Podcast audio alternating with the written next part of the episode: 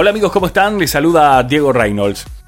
Eh, es impresionante e indescriptible experimentar, vivir, em, disfrutar, ¿por qué no?, los milagros de Dios en nuestra vida.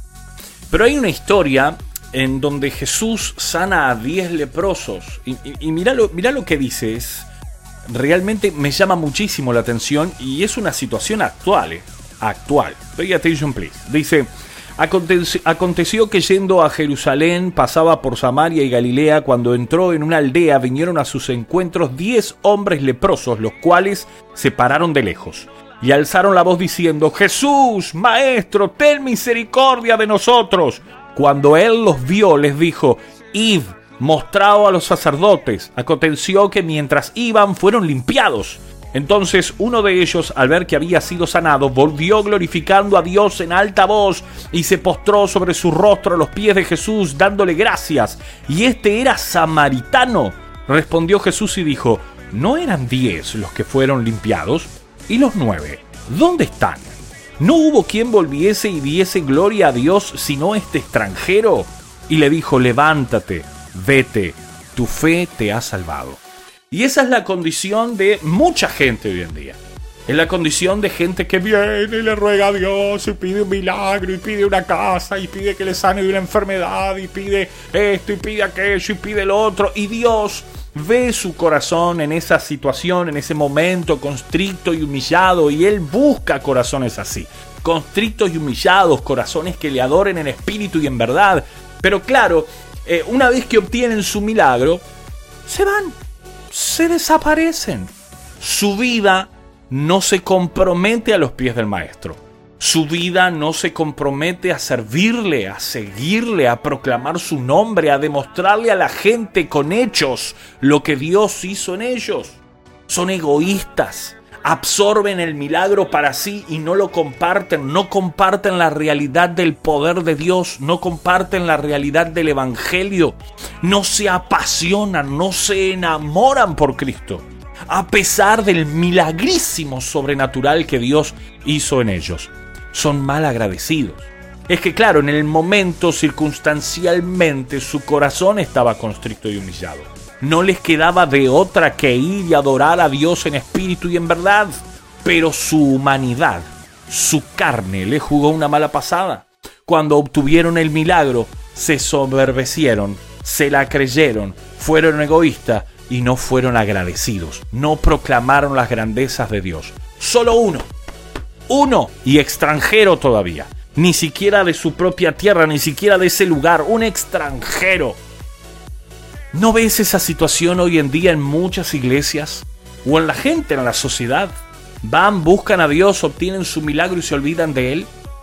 Mientras que de muchos que obtienen sus milagros, quizás uno o dos son los que vuelven a los pies del Maestro y rinden su vida a Él, entregándole todo y le sirven a diestra y siniestra. ¿En qué situación estás hoy? ¿Vos sos de esos que ha obtenido su milagro y ha dejado florecer su carne, ha dejado florecer su egoísmo y se ha ido por ahí disfrutando de su milagro sin compartirlo a los demás, sin servir a Dios, sin serle fiel y volver a su vida de, de, de pecados, de malos hábitos, de alejamiento de Dios. Quiero decirte una cosa, mi amigo, mi amiga. Cuando venimos a los pies del Maestro y Dios responde por amor, lo menos que tenemos que hacer es por amor devolverle todo de nosotros en actitud de agradecimiento. No seamos como esos nueve que jamás vinieron a sus pies. Que Dios te bendiga. Chao, chao.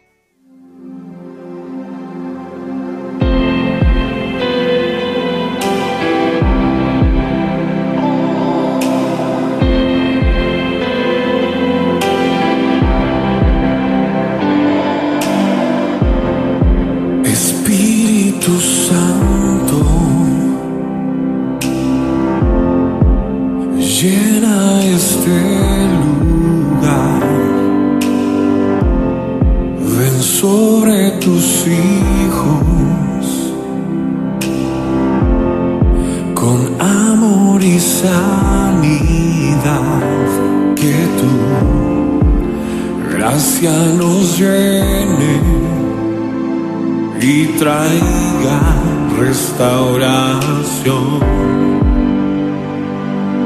Hoy engrandecemos tu nombre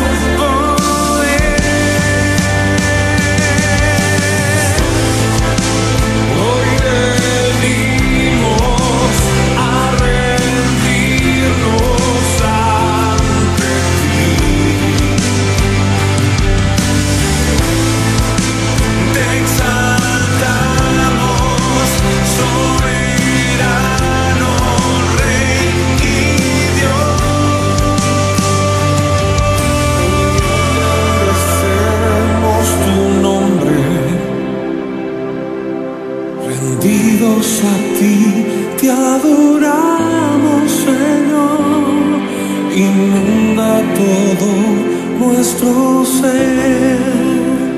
Con tu gloria y tu